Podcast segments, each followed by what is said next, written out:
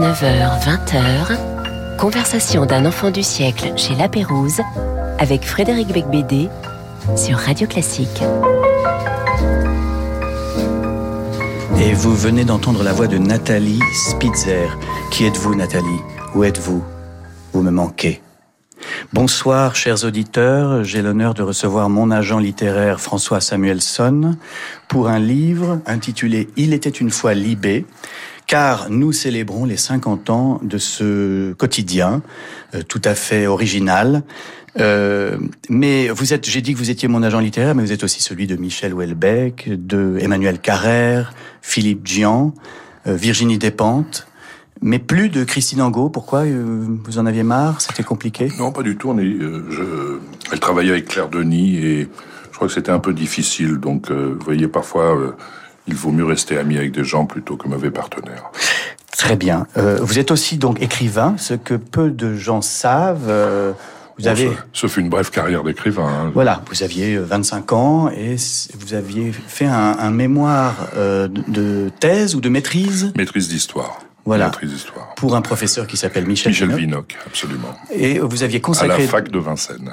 Ah oui, la fameuse. À la fameuse faculté de Vincennes. Université punk. université punk, je sais pas punk, mais enfin, disons... Expérimentale. Très, très, expérimentale, très radicale. Virginie Linard a fait un très beau documentaire sur cette euh, université. Oui, oui. Et on va parler de son père Robert, certainement, euh, un, peu, un peu dans l'émission. Donc, en gros, Il était une fois Libé, c'est euh, la, la conséquence de ce mémoire euh, de maîtrise d'histoire qui s'est devenu ce livre, qui est donc réédité euh, à l'occasion des 50 ans de libération chez J'ai lu. Alors pourquoi euh, aviez-vous eu envie à l'époque euh, de consacrer un mémoire et ensuite un livre à cette, euh, cette histoire de la création de Libération? Parce que comme tous les fantassins euh, radicaux ou gauchistes comme on les appelait à l'époque, c'était une manière de se réapproprier euh, ma propre histoire, de comprendre ce que j'avais vécu après cinq années passées à la faculté de Vincennes avec euh, une pléiade de, de, professeurs, que ce soit en géographie, en histoire ou dans des cours libres. Euh, D'ailleurs, un plateau qui allait de Michel Foucault, Herbert Marcuse, en mhm. passant par Deleuze, euh, Yves Lacoste, Madeleine Rébériou, enfin bref, beaucoup de et Michel Vinoc et, mhm. et, et beaucoup d'autres. Euh, et c'était une manière de, de, de, mieux comprendre ce que j'avais vécu. Euh, et vous auriez pu l'écrire, je veux dire, aujourd'hui. Mais déjà à l'époque, vous sentiez qu'il avait une histoire à raconter. Bah, c'était, là, c'est pour le coup, c'est l'influence de, de Sartre. C'est-à-dire que Sartre, qui occupait une place monstrueuse dans, dans, dans son époque, dans l'esprit euh, des jeunes gens de l'époque, des, des, des, jeunes intellectuels, des étudiants, des journalistes, euh, avait vanté le, le, le, reportage comme une forme d'expression littéraire. Oui. Et euh, la volonté de faire ce livre, c'était finalement une manière de faire de, de l'histoire de l'histoire comme du reportage, ou, du, ou, un reportage comme de l'histoire, et de pouvoir l'écrire en direct. Mmh. Euh, et c'était une sorte de journalisme de, je dirais, de cinq étoiles. Alors c'est plus qu'un livre sur libération, c'est un livre sur votre jeunesse euh, un peu maoïste, euh, et aussi un livre sur le gauchisme en France. C'est toute l'histoire du gauchisme qui est retracée à travers la création de Libé. Alors c'est le, le, la trajectoire qui va grosso modo de la guerre d'Algérie jusqu'à la création de, de Libération. En 73. En 73. Et euh, euh, disons dans la dans les mouvements d'opposition à la guerre d'Algérie, c'est-à-dire euh, fin des années 50 jusqu'à la, jusqu'à accords d'Évian de 62, on va trouver de euh, pendant une grosse dizaine d'années les mêmes personnes sous des sous des labels différents, euh, que ce soit des trotskistes, des maoïstes, euh, des, des, des on disait pas des punks, mais enfin bref, oui. une espèce de salade niçoise qui va amener euh, euh, euh, à la création du journal comme une espèce de, de comme c'est-à-dire Libération va être une sorte d'entonnoir oui. de toute une génération politique, mais tous les gens dont je parle sont ceux qui ont, ont, ont sauté d'un organe de presse à un autre, enfin c'était des organes de presse militants, et le miracle Libération, c'est bah, qu'il continue d'exister aujourd'hui. Oui, oui, et qui bon alors c'est très très différent aujourd'hui de ce que ah, c'était à l'époque. Ça n'a strictement rien rien à voir. D'abord, c'est c'est né comme une espèce de feu de paille au milieu de la de la tempête. C'est c'est un, c'est né d'un coup de matraque sur la tête d'un journaliste qui s'appelait Alain Jaubert, et euh, ça a donné l'idée de la création d'une agence de presse Libération qui était le fruit de l'imagination de Jean-Claude Vernier et d'Antoine de Gaudemar. Tous les deux euh, et euh, soutenus plus loin, j'abrège, hein, mmh. soutenus par Maurice Clavel, ont eu une heure de gloire, puisqu'à une époque où il n'existait pas de portable et donc pas d'appareil photo euh, à tous les tous les coins de rue, ils ont euh, un photographe de l'agence de presse Libération sur l'île euh, l'île de Seguin, où était l'usine Renault Billancourt, mhm. a, a, photographié l'assassinat de Tramoni par un par un par un, par un vigile. L'assassinat pardon de Pierre Auvernet par mhm. par Tramoni qui était un vigile. Et donc ça a fait un scandale énorme provoqué euh, tout un mouvement de masse qui a donc amené jusqu'à l'enterrement de Pierre Auvernet. Et cette dynamique a, a, a comment dire, a précédé euh, l'assassinat des athlètes israéliens à Munich. Mm-hmm. En 72 En 72, absolument. Et les, et les cadres dirigeants de la gauche prolétarienne, qui sont ceux qui ont créé, euh, ou eu l'idée de créer l'IB, pardon, ont décidé d'enterrer l'organisation parce qu'ils pensaient que une, une, la boucle était bouclée. Je vous passe les détails. Toujours est-il qu'il existait à travers la France des comités, euh, des comités maoïstes. Et ces comités maoïstes euh, ont changé de casquette et sont devenus les comités libération. Et à force de, de pièces d'un franc, etc., et aussi secondé par deux ou trois riches héritières, euh, ont, lancé le journal de manière brinque-ballante avec égalité des salaires, euh, absence de hiérarchie. Enfin, vous imaginez le, vous imaginez. Oui, et autofinancement sans publicité. Absolument, c'est ça. C'était vraiment. Euh, c'est vraiment l'époque, en fait, post mai 68, et le, le, le journal ensuite est devenu quand même un laboratoire de, de littérature et d'une forme d'écriture journalistique nouvelle et même littéraire nouvelle. On va en parler pendant toute l'émission. Alors tout de suite, votre premier choix musical, ça n'a rien à voir avec le journal Libération puisque c'est Pavane pour une infante défunte et que le journal existe toujours. Alléluia.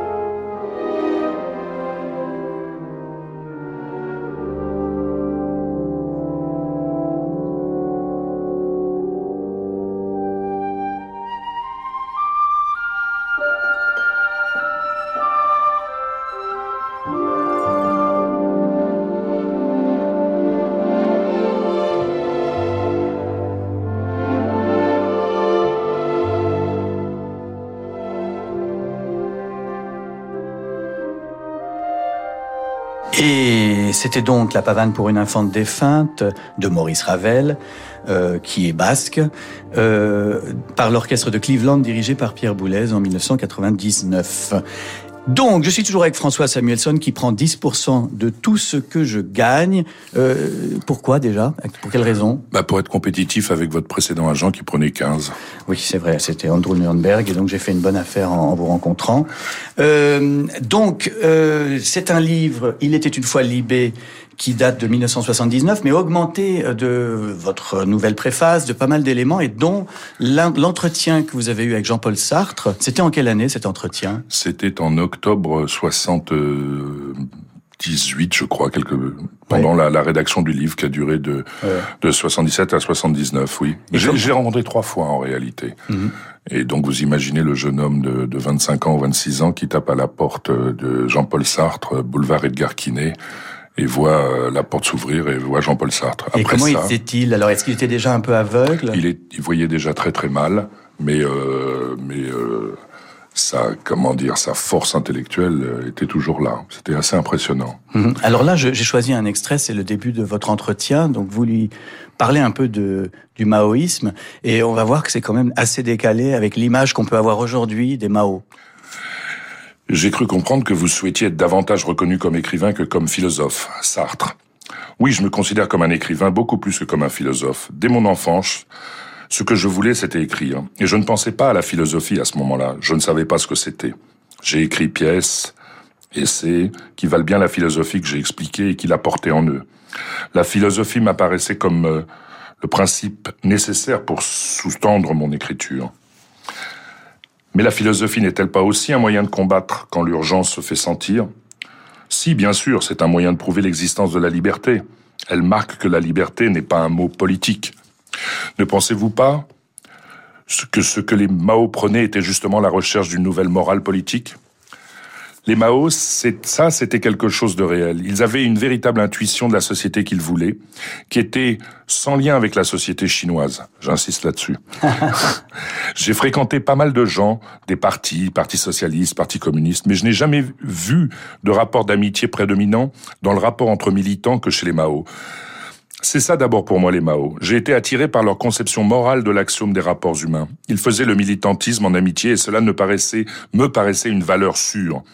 Ce qui ressortira de la période Mao, ce n'est pas ce qu'ils disaient, mais ce qu'ils faisaient. Leur manière d'agir en commun était morale. C'était surtout des gars moraux, les Mao. non, excusez-moi de rire, mais c'était surtout des gars moraux les Mao. Aujourd'hui, euh, bah, évidemment, euh, nous sommes euh, quelques décennies après. L'image qu'on a des Mao, c'est la révolution culturelle en Chine, c'est des dizaines de millions de morts. Alors, je, je veux, je, veux pas. Et vous étiez tous en train de fantasmer sur Mao Tse-tung. Excusez-moi. Non, non, non. alors, je ne dis pas qu'il n'y en avait pas certains qui y croyaient, mais c'était plutôt des membres de d'organisations comme le Parti communiste marxiste-léniniste, enfin des trucs un peu ossifiés comme on les appelait à l'époque. Non, non, nous c'était euh, c'était plutôt une, une espèce de, de, de, de, vague farandole qui justement euh, était unissait les, les gars de la, la base tout du moins les, les militants euh, par par l'amitié par la joie de vivre les fêtes j'ose pas dire les filles mais bon tout ça a été tout ça a été un peu le l'axiome de vie et d'action et donc, à l'origine du journal Libération, il y a une réunion complètement folle que vous racontez dans votre livre, où euh, euh, Michel Foucault, Maurice Clavel, euh, mais aussi Benny Lévy, Serge Julie se réunissent dans un appartement et convoquent Jean-Paul Sartre, parce qu'ils se disent l'image, la notoriété de Sartre peut nous aider à créer ce journal ça, ça a une histoire, c'est parce que euh, la cause du peuple était interdite, parce que euh, à l'époque il y avait une rubrique dans le journal Le Monde qui s'appelait l'agitation, quelque chose comme ça, et que c'était une époque euh, où aujourd'hui tout ce qui se produit est un, un aimable monome. Et le, la cause du peuple avait été euh, dirigée successivement par Jean-Pierre Le Dantec et Michel Lebris, qui ont successivement été mis en prison à la santé. Donc il fallait arrêter, si je puis dire, l'hémorragie. Et quoi faire d'autre que euh, de prendre Jean-Paul Sartre, puisque, comme disait De Gaulle, on ne met pas Voltaire en prison. Et donc, Sartre était devenu euh, non pas un compagnon de route, mais un ami de certains d'entre eux, et notamment Pierre Victor, Béni Lévy. Et euh, c'est tout naturellement à lui qu'ils ont pensé, parce que Bien évidemment, il voulait faire un François rouge, comme il disait, c'est-à-dire un grand journal populaire, mais qui était euh, proche des grandes actions, euh, des grandes, pardon, des grandes grèves ouvrières, des grandes actions de, sur la, libération de la société, comme d'ailleurs tout ce qui suivra et qui, dont le féminisme d'aujourd'hui a hérité, c'est-à-dire euh, toutes les lois sur d'ouverture sur l'avortement, la, la, pilule autorisée, le, le, etc., etc. Quoi. Alors le dans, la bande de départ, il y a aussi donc Robert Linard qui plus tard va s'établir ou s'est établi à cette époque-là dans une usine chez Citroën.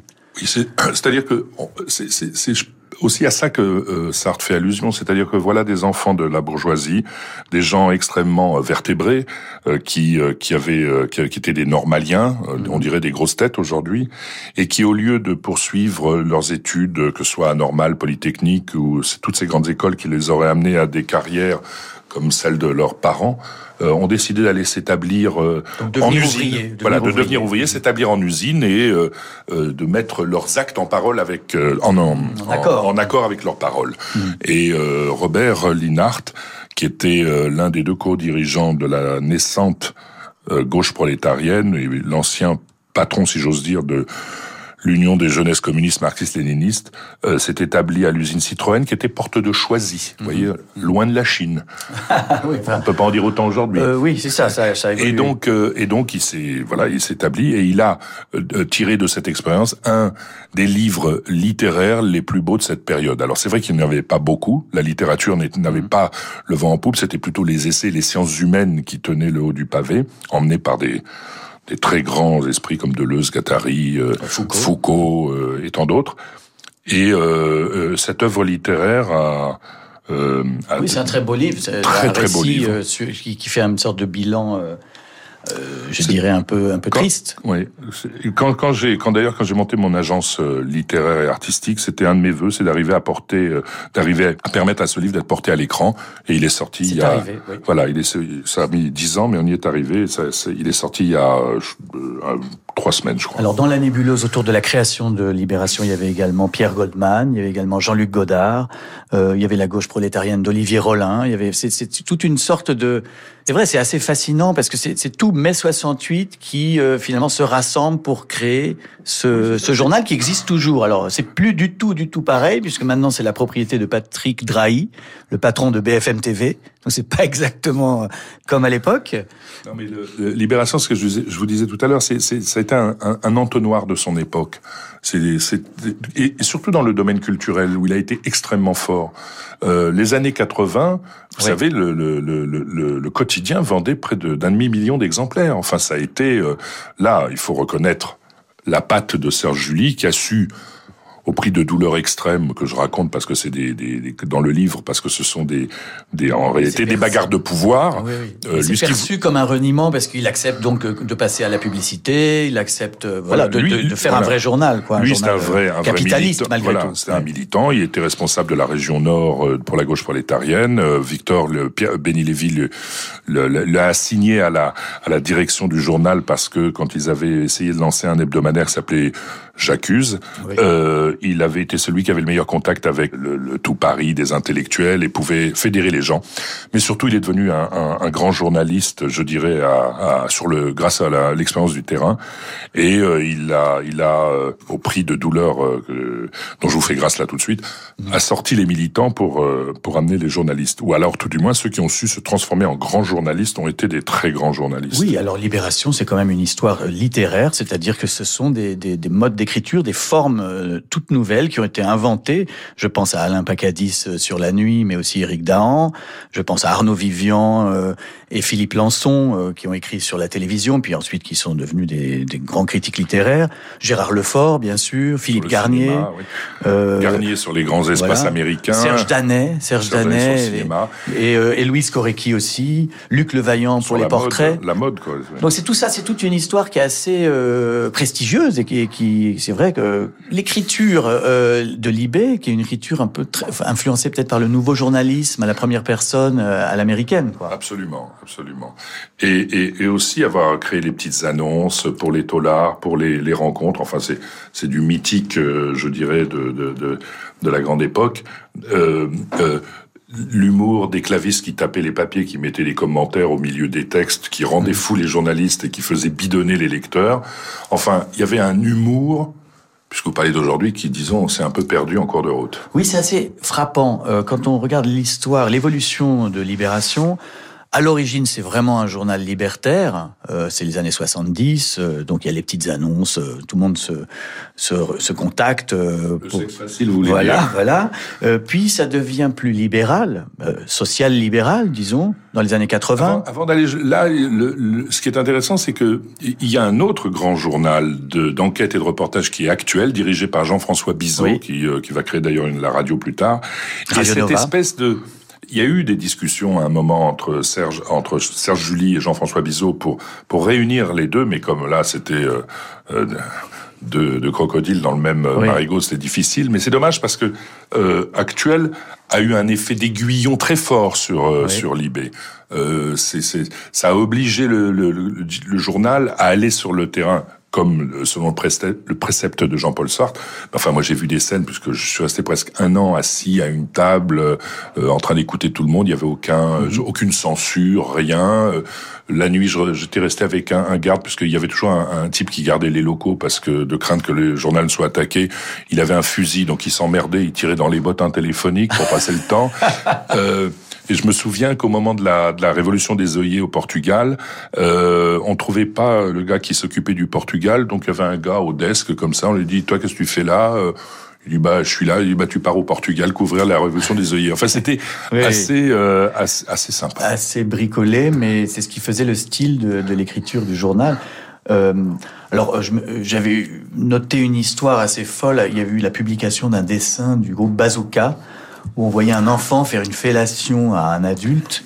Le journal a été condamné à l'époque. Et le lendemain, euh, quel a été le commentaire dans le journal? Je crois qu'il y a euh, euh, campagne anti-tabac, il est interdit de faire une pipe à son papa. Voilà, voyez, ce Oui, genre d'humour ne peu- serait plus possible aujourd'hui. Oui, déjà à l'époque ça faisait pas trop rire tout le monde, mais enfin c'était possible de l'imprimer. Je pense qu'aujourd'hui ça passerait même pas l'étape du cerveau.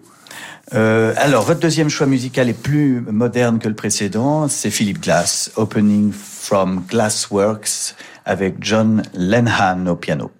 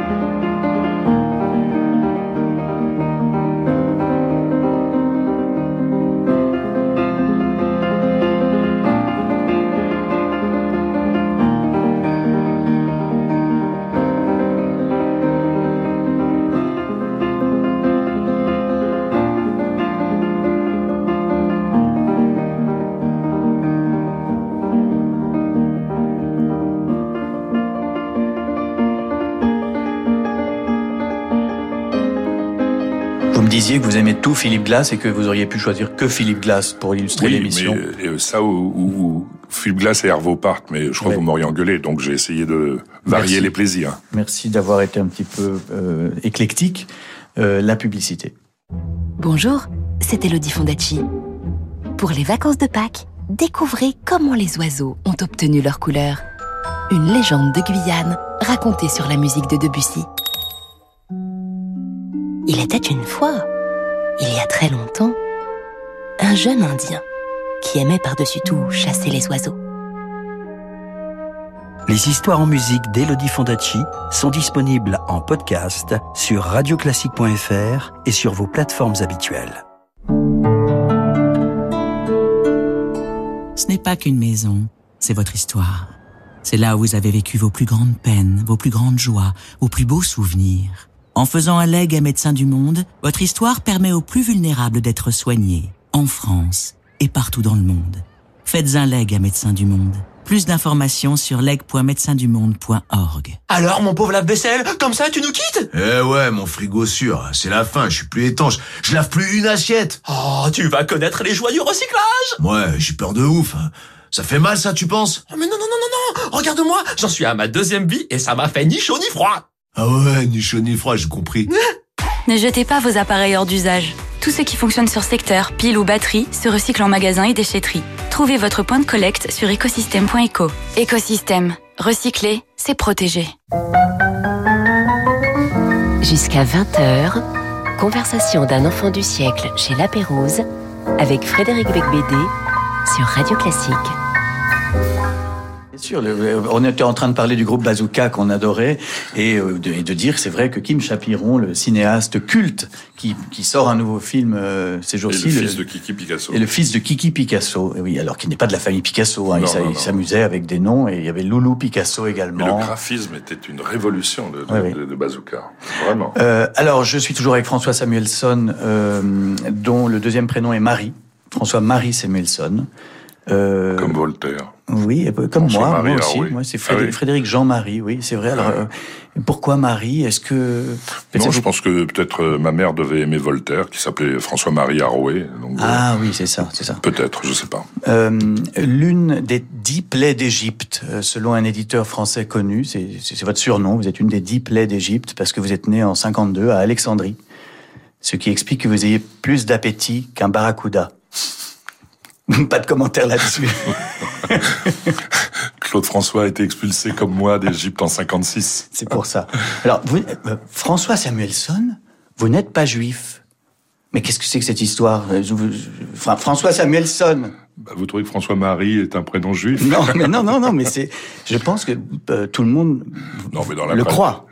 Oui, euh, enfin dans la tradition juive, euh, je pense que il n'y a pas de il a pas de malentendu possible. Je suis juif, sauf que sauf que euh, ma mère s'était convertie pour épouser mon père, puisque les Samuelson sont chrétiens depuis euh, trois siècles, et euh, elle est une apostat. Oui, d'accord. Donc, il y a tu. c'est- Mais voilà. enfin, Bon, ça va, c'est pas Oui, très important, mais c'est- un scoop. Je voulais vous Quel donner un scoop scoop dans cette émission. Alors, donc, on a, beau- on, nous- on a parlé de votre livre Il était une fois Libé, euh, qui retrace en réalité l'histoire du gauchisme en France et d'une manière très précise et très vivante. C'est vraiment euh, une lecture que je recommande aux gens qui se demandent ce que foutaient les, les 68 arts euh, dans les années 70, avant de tous devenir publicitaires. Mais comment j'imagine c'est un avis objectif. mais alors maintenant, ce métier d'agent, donc euh, à part prendre 10% de, de la fortune des auteurs, euh, Ou de leur laisser à quoi- 90%. Oui, oui. En quoi ça consiste exactement? À regarder ses clients prendre 90% de son travail. Non, mais non, mais comment ça- recrutez-vous, par exemple, les auteurs? Il y a des gens qui nous écoutent, peut-être qui aimeraient être représentés par vous. euh. Ah bah, je, je- D'abord, je ne suis pas le seul sur la place de sur la place de Paris. C'est un c'est un métier étrange. Il y a il y a aucune école euh, de, de de commerce ni de psychologie ni de quoi que ce soit. Et pourtant, il faut beaucoup de qualité, je crois, pour euh, pour exercer ce ce, ce métier. Alors parlons d'agent littéraire. Il faut déjà avoir, je crois. Un, un œil, euh, un œil, savoir apprécier un texte, savoir apprécier les, aimer les gens, aimer les auteurs. C'est, une chose extrêmement importante. Arriver à supporter ces, ces Non, extraterrestres non, parce que quand vous avez euh, quand vous avez représenté des acteurs et surtout des actrices, euh, vous Oui. pouvez représenter des auteurs sans aucun problème. C'est presque plus je, facile. oui. Je, je cite toujours cette anecdote d'un auteur que j'aime beaucoup et je sais qu'il est un de vos auteurs favoris, qui est Olivier Adam. Oui. Et euh, euh, là où un acteur ou une actrice vous appelle une demi-douzaine de fois par jour, euh, moi je l'appelle de temps en temps pour vérifier qu'il est pas mort. Ouais. donc, euh, donc non, bref, sérieusement. Euh, euh, comment ça s'appelle? Il faut. C'est c'est un métier où vous êtes compagnon de route de quelqu'un, euh, un artiste, un écrivain, et euh, je dirais vous vous lui amenez le complément qu'il n'a pas. Et ce complément est celui que tout artiste peut ou doit avoir, chaque, chaque écrivain mérite d'avoir un bon, un bon agent, tout simplement parce que euh, il est, comme tout artiste, dans une situation de vulnérabilité. Comment voulez-vous discuter d'un contrat ou, de, ou du gain de ce que, pas Marc, hein, du, de votre revenu, euh, quand, quand vous amenez un, un, un manuscrit que, que, que l'éditeur vient de le lire, qu'il juge votre écrit, et ensuite c'est à vous de, c'est impossible. De négocier en termes financiers, vous voulez C'est dire. pas possible. Oui. Mhm. Donc, euh, donc euh, voilà le métier que que j'exerce. Alors c'est assez euh, intéressant comme trajectoire parce que après avoir publié en 79 le, le, le, ce grand livre sur Libération, euh, en 1980 vous partez à New York et là vous devenez, euh, vous fondez le bureau du livre français. En fait vous vous, vous improvisez agent des Alors- écrivains français à New York. Voilà, c'est parti. Je vais essayer d'aller très vite parce que je l'ai souvent raconté. À l'époque, vous savez, je, comme on l'évoquait pour Libération, les relations avec les, les journalistes freelance euh, étaient assez libres. Et euh, euh, j'avais fait un reportage euh, à l'île de Pâques pour Playboy, donc euh, Marlène Schiappa n'a rien inventé. Euh, j'avais fait un entretien avec Marguerite Yourcenar pour Le Figaro à la veille de sa venue à Paris pour l'Académie française. Et j'avais eu l'idée euh, euh, de, de, de rencontrer Jean- euh, Truman Capote. Je vous fais grâce de tous les détails. Je, c'est formidable. Attends, moi, je Oui. veux pas, je veux savoir les détails euh, de votre rencontre avec Truman Capote. Bon, alors, elle a été C'était assez- pour le journal Le Monde. C'était pour Le Monde. C'était Frédéric Gossen qui était à, à l'époque le, le, le patron de cette de cette rubrique. Et euh, voilà donc le petit gars qui part à New York pour rencontrer Truman Capote et qui parle à un gars qui s'appelle Alan Hugh Schwartz. Et ce Alan Qui était donc son agent. qui était son avocat, agent, etc. Euh, disons que Truman Capote avait un, rapport à l'heure et à la réalité assez fantasque. Donc j'ai passé beaucoup d'heures à la petite marmite, le restaurant en bas de chez lui, là sur 34e rue, près des Nations Unies. Je, il est venu une fois, mais il était dans un tel état que bah, le, le projet a avorté. C'est à l'époque du studio 54, il avait du mal à, à, à se réveiller le matin. Sans doute. Oui, non, le Studio 54, c'est un petit C'est un peu plus Oui, c'est dans ces années-là. Oui, je 54, pense oui, c'était les années 80. 79, oui, oui. 80, oui, oui, oui, je pense. Et, euh, et, euh, et du coup, en parlant à ce Alan Schwartz, je lui demandais qu'est-ce qu'il faisait comme métier. Il m'a dit agent littéraire. Et, euh, et de fil en aiguille, euh, je me suis, je, je, je constatais qu'il y avait très peu d'écrivains contemporains publiés et traduits en langue anglaise. Alors c'est vrai que le, le roman à l'époque avait subi les coups de boutoir du, du nouveau roman et du structuralisme. Euh, C'était pas Oui. exactement le voilà aussi foisonnant que ça l'est aujourd'hui. Aujourd'hui, on vit un moment extrêmement riche en littérature. Alors on en pense ce qu'on veut, mais ça a le mérite d'exister. Française, oui, oui. Française, oui, je suis d'accord, je suis d'accord. Et donc, je, je, c'est en 81 que je suis allé, que j'ai eu cette idée de dire, bah, puisque tous les écrivains américains, ai-je découvert, avaient des agents, que je ne savais pas ce que c'était que cette profession, je me suis dit, bah, à ce moment-là, je vais être agent pour tous les écrivains français, sauf que ça passait par les maisons d'édition, puisque les maisons d'édition prenaient les droits étrangers des écrivains. Et euh, le- là, c'est une autre saga, euh, puisque bien évidemment, euh, tout le monde, euh, tout le monde euh, résistait à cela en se demandant qui était ce, ce, ce parachutiste qui s'appelait Samuelson, qui débarquait et qui disait qu'on allait monter une agence commune à New York. Mais finalement, vous avez convaincu pas mal de maisons J'ai d'édition. convaincu pas mal en deux en deux vagues, hein, Mhm. et, et, euh, ça, je suis resté sept ans à New York et euh, 200, je crois 270 livres traduits plus tard, je suis rentré pour passer le relais à mon camarade Olivier Nora. Voilà, et vous êtes euh, donc euh, rentré en France et vous avez créé euh, d'abord, vous êtes d'abord travaillé chez Armédia Oui, à parce Paris. que je suis courageux mais pas suicidaire. Hein. Donc, une me- fois que vous aviez fait un petit carnet d'adresses à Paris, vous avez fondé en 1995 Intertalent, et qui existe toujours. Donc ça fait euh, bientôt les, on va fêter les 30 ans, mon Bien cher, sûr, de, voilà, voilà, de votre voilà. agence. Euh, et euh, alors, vous j'ai j'ai quand même toujours une petite question sur ce sur ce métier. Alors, c'est pas tellement vous, euh, mais j'aimerais comprendre pourquoi un auteur, euh, il a droit au maximum à 15% de, de, de, du prix de vente. Oui, ça peut aller Ah, un peu plus haut. Ça peut aller un peu plus haut. C'est-à-dire, en gros, sur un livre que les gens vont acheter 20 euros, l'auteur, il a au maximum 3 euros. Au maximum, oui. Alors, euh, expliquez-moi pourquoi, où, où vont les 17 euros, les 17 autres euros? Pourquoi ils vont pas dans la poche de l'auteur? Alors on va, on va repartir des 20 euros. Sur les 20 euros, vous en avez déjà 10 qui vont partir dans ce qu'on appelle la diffusion-distribution, c'est-à-dire ce qui va servir à acheter du papier, euh, à transporter le camion, le stocker, stocker, les fabriquer les livres, payer le libraire euh, et euh, les gens qui s'en occupent. Donc le, tout, le, le- le- le- La logistique, La logistique. Ouais. Ensuite, sur le, le reste, vous avez euh, un partage qui se fait peu ou prou à 30%, 20% entre l'auteur et la maison d'édition. Mmh. Mais la maison d'édition a un certain nombre de frais. Je prends les grandes masses hein, pour aller mmh. vite. Mais à des à des frais, euh, ce sont ces frais généraux, les salaires, enfin tout ça fait que euh, euh, vous pourriez vous dire ah mais je devrais faire comme Joël Dicker, je vais m'auto-publier. Eh ben oui, pourquoi pas. Eh il y a ben, aussi Riyad Satouf qui, qui, qui je crois euh, fait ça. Il y en a pas mal qui s'y mettent. Hein. Écoutez, euh, euh, il y a aussi des metteurs en scène qui, qui, sont leurs propres producteurs. Il faut avoir la fibre de faire ça. Il faut avoir l'envie de faire ça. Mhm. Et vous devez quand même, si vous pouvez faire ça, c'est que vous êtes un très gros vendeur. Si vous êtes un très gros vendeur, vous allez avoir, je dirais, les conditions intéressantes du diffuseur-distributeur qui prendra toujours une part qui correspond à tous les frais que je viens mhm. d'évoquer. Mais après, vous aurez vous-même des frais de, des frais généraux. Donc, je dirais que peut-être vous pouvez passer de 18-20% à 28-30%. Oui, bon bah écoutez, c'est quand même pas mal. Hein, je vais y réfléchir. Euh, le... Je deviendrai opérateur de votre maison d'édition. Voilà, merci. Pourquoi vous n'avez pas été éditeur? Alors vous l'avez été brièvement chez Payot. Bon, ça ah, J'avais même oublié, tiens. Oui, ça vous a pas plu plus que ça, quoi. Il vaut mieux savoir bien faire euh, le métier que vous savez faire que mal faire celui que vous ne connaissez pas. Et c'est pour ça que vous dites que l'édition est un milieu de faux cul et que ce sont que des imprimeurs de papier? Oh, je disais ça quand j'étais jeune. Maintenant, mon, mon jugement s'est un peu adouci. Disons que, disons que euh, on, on, présentait l'édition à une époque. Maintenant, aujourd'hui, on n'a que des gens vertueux. Mais à une époque, euh, on m'expliquait que euh, l'édition était pratiquement un métier, euh, je dirais, que l'on de générosité. Oui, fait de générosité, etc.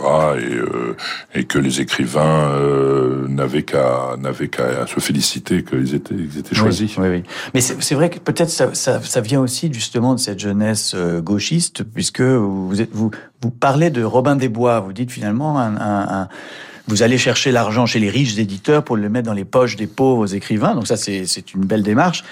Mais ça vient de votre utopie de, de, vos 20 ans, peut-être? Bah, euh, Oui, mais là, j'ai transformé l'utopie en une réalité. C'est-à-dire que une de, un, des avantages de mon métier, c'est de transformer l'encre en or. Alors moi, je, je, je, dis quand même ce que répondent les éditeurs quand vous dites ça. Ils disent que vous n'avez que des stars dans votre agence et que un bon éditeur, il doit avoir des stars, mais pour payer les auteurs inconnus. Oui, ça c'est la fable de la péréquation. Mais moi, je veux dire, ce que fait un éditeur, c'est son droit le plus absolu et c'est mettre à son crédit, évidemment. Euh, mais une agence littéraire n'a pas du tout cette même vocation. Mais ceci étant dit, euh, je ne représente pas que des stars. J'ai commencé avec des auteurs parce que c'est un métier très générationnel. Vous grandissez avec les gens avec lesquels mhm. vous avez commencé à travailler, et c'est vrai pour les écrivains et les metteurs en scène de cinéma. Euh, il y a il y a un côté beaucoup moins, je dirais, euh, léger qu'avec les acteurs qui changent de crèmerie parce qu'ils croient que ça va aller mieux ailleurs. Mhm. Euh, quand on sent que vous réglez des comptes personnels, on sent que vous avez, ça vous a fait du bien de dire ça. Oui. Prenez un exemple, vous citiez Emmanuel Carrère. J'ai rencontré Emmanuel Carrère au moment où il a publié Hors d'atteinte et bravoure. Plus personne ne se souvient même que ces deux livres ont existé.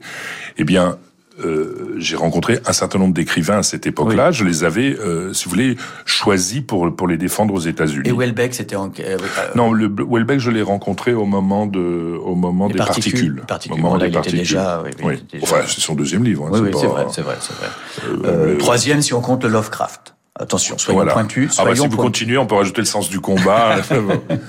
bon alors, euh, puisque on parlait du milieu littéraire, euh, vous avez choisi le Requiem de Mozart, c'est logique.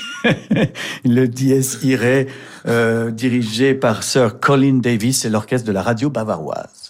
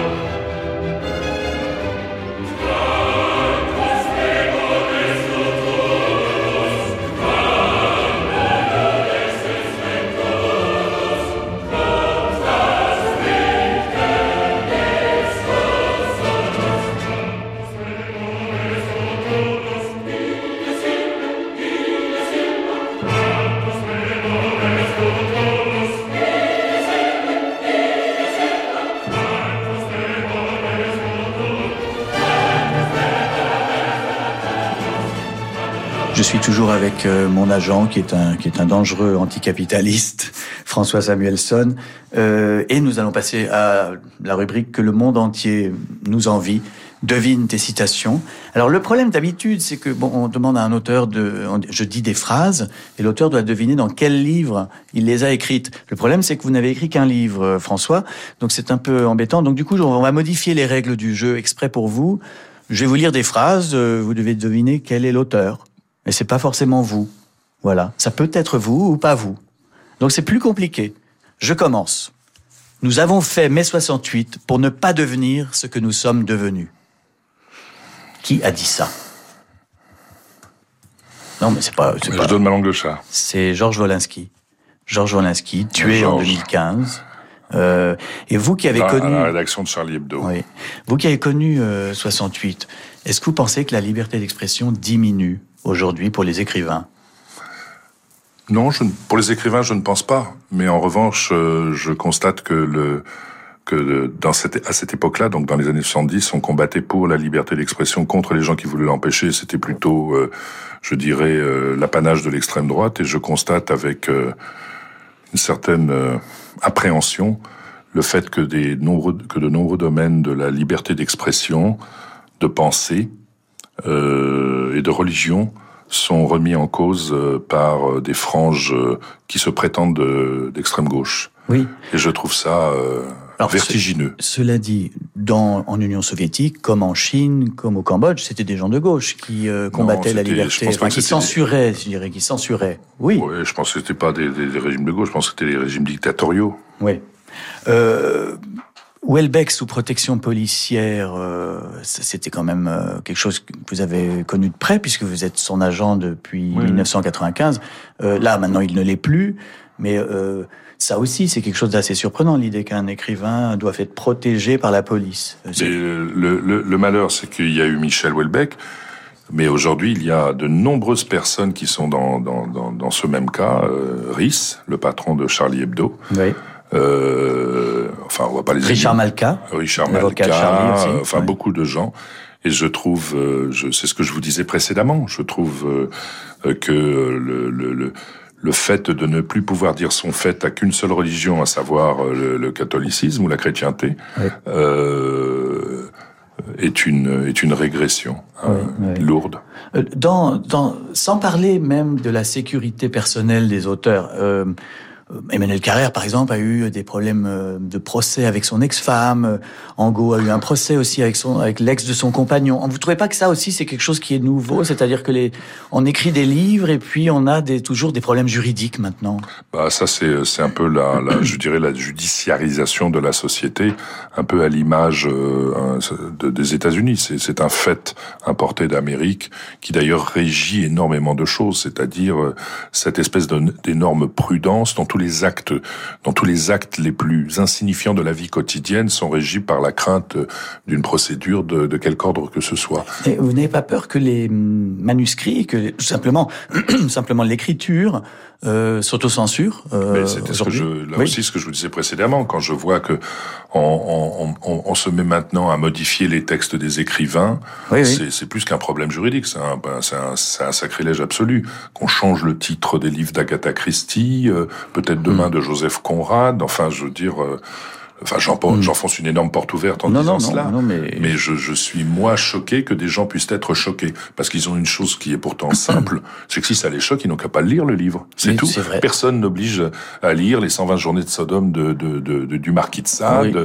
ni euh, Dix petits nègres, euh, ni le nègre du Narcisse de Joseph Conrad, etc., etc. Euh, des nouvelles de Welbeck depuis son tournage de télé-réalité récent? J'avais promis de ne pas poser cette question, hein. c'est pour ça qu'il Oui, fait. il y a un merci petit Frédéric silence, de la poser. silence. Eh bien, écoutez, puisque vous me posez la question, mardi dernier à la, au tribunal d'Amsterdam, il a marqué un point très important, euh, c'est-à-dire qu'il n'a pas été débouté comme ce fut le cas en première instance, parce que euh, l'abus de l'abus de, de confiance Oui. a pu être mis en avant et euh, le- et on verra quel sera le résultat, verra, et ça sera le bien. 16 mai. Alors je précise que euh, nous étions ensemble ici même chez La Pérouse à son mariage, au mariage de. Michel Houellebecq, et il y avait un karaoké où vous avez chanté, euh, alors euh, avec, en duo avec Teresa Crémisi, la patronne de, de Flammarion, vous avez chanté L'été indien de De Jodassin. Jodassin. Ah, Voilà. Vous avez une mémoire euh, Oui. en acier trempé. Euh, ce sont des moments qui ne s'oublient pas. des moments de désastre euh, pareils ne s'oublient jamais. C'est ce que disait euh, Michel Houellebecq en disant c'est historique. Alors, on continue le jeu de devine euh, les citations. Je croyais, en, en parlant plus longtemps, que vous alliez diminuer le- cette liste qui m'inquiète. Attention, c'est parti. La première liberté pour la presse consiste à ne pas être une industrie. Qui a dit ça? Ça doit être quelque chose comme Groucho Marx ou euh, Non, c'est Karl Marx. Karl Marx. Vous voyez comment c'est? Oui. On s'attendrit avec les années. Mais tous les journaux français appartiennent à cinq milliardaires. Il y a donc le Figaro appartient à la famille Dassault, Libé c'est Patrick Drahi, Le Monde Xavier Niel, Le Parisien Bernard Arnault comme radio classique et euh, le JDD c'est Vincent Bolloré. Euh, Qu'est-ce que vous pensez de ça? C'est vrai, vous qui avez étudié, participé à la, à la création de, de Libé, enfin beaucoup travaillé sur ça. L'idée Ouais. qu'un journal appartienne à des industriels, que tous les journaux appartiennent à des industriels. Bon, alors, ça aussi, c'est quelque chose qui vient d'Amérique. Regardez, le, le Washington Post appartient à Jeff Bezos. Euh, Ce sont des aventures humaines qui sont nées, comme souvent, des, même dans des industries, euh, de quelque ordre que ce soit, et qui, au fil du temps, euh, se sont, ou des maisons d'édition d'ailleurs, euh, qui se retrouvent la propriété de gens qui sont extrêmement riches et qui veulent euh, finalement acheter euh, acheter de l'influence. Moi, ce qui me choque le plus, mais là c'est en tant que contribuable, c'est que euh, la presse euh, parle souvent euh, des, des, des métiers du, du, du, du cinéma qui reçoivent des aides, etc. La presse, euh, je crois, ne pas me tromper en me disant qu'elle reçoit grosso modo un milliard d'euros par an. Je me demande pourquoi euh, la presse reçoit de l'aide de- du, du, du contribuable français, euh, comme d'ailleurs les syndicats. Je veux dire, euh, il y a un moment, les usagers de ces gens-là doivent payer ça. C'est comme les places de l'opéra. Pourquoi des gens qui sont contribuables et qui travaillent dans une campagne française doivent subventionner la création des opéras alors qu'ils n'y mettront jamais les pieds? Ah, Et c'est que les gens qui les fréquentent- culturelle, c'est la beauté. et que les gens qui fréquentent ces opéras pourraient payer deux ou trois fois le prix de la place. Et Oui, puis- ça c'est pas c'est pas faux, c'est pas faux. Mais je pense que ça vient d'une histoire, d'une histoire française de défense de la culture, qui serait trop longue à, à raconter ici. Alors une autre phrase, vous devez deviner qui a dit ça. Libération fait partie de mon œuvre. Oh, ça c'est facile, c'est Jean-Paul Sartre. Ouais, c'est à Radioscopie Oui, de avec Jacques, Jacques, Chancel. Jacques Chancel, oui. Oui, euh, qui est notre idole et j'essaie péniblement de l'imiter ici. Dernière phrase à deviner. Sexe, sexe. Un étudiant, un ministre. Un certain Cohn-Bendit interpelle un certain Missoff. Propos doux, aigres, à propos d'une piscine. Ou l'histoire d'une baignade conseillée comme thérapeutique au fantasme d'un étudiant obsédé. C'est Nanterre, la folie, le 8 janvier 1968. C'est de moi, ça. Je Eh oui. une phrase aussi déstructurée. euh, Ah, il y a un style, je suis désolé, il y a À un votre style. qu'il y a un style. Bon, Bah, euh, d'accord. Une phrase qui commence par sexe, sexe. Moi, ça me plaît. Voilà, c'est quelque chose d'inactuel, ça a quelque chose J'ai de. écrit ça il y a très longtemps. Voilà. Mais je Euh, ne le renie pas. Euh, dernier choix musical, c'est le choix du jazz et c'est pas très original, mais c'est très beau. C'est Ascenseur pour l'échafaud, Miles Davis, 1958.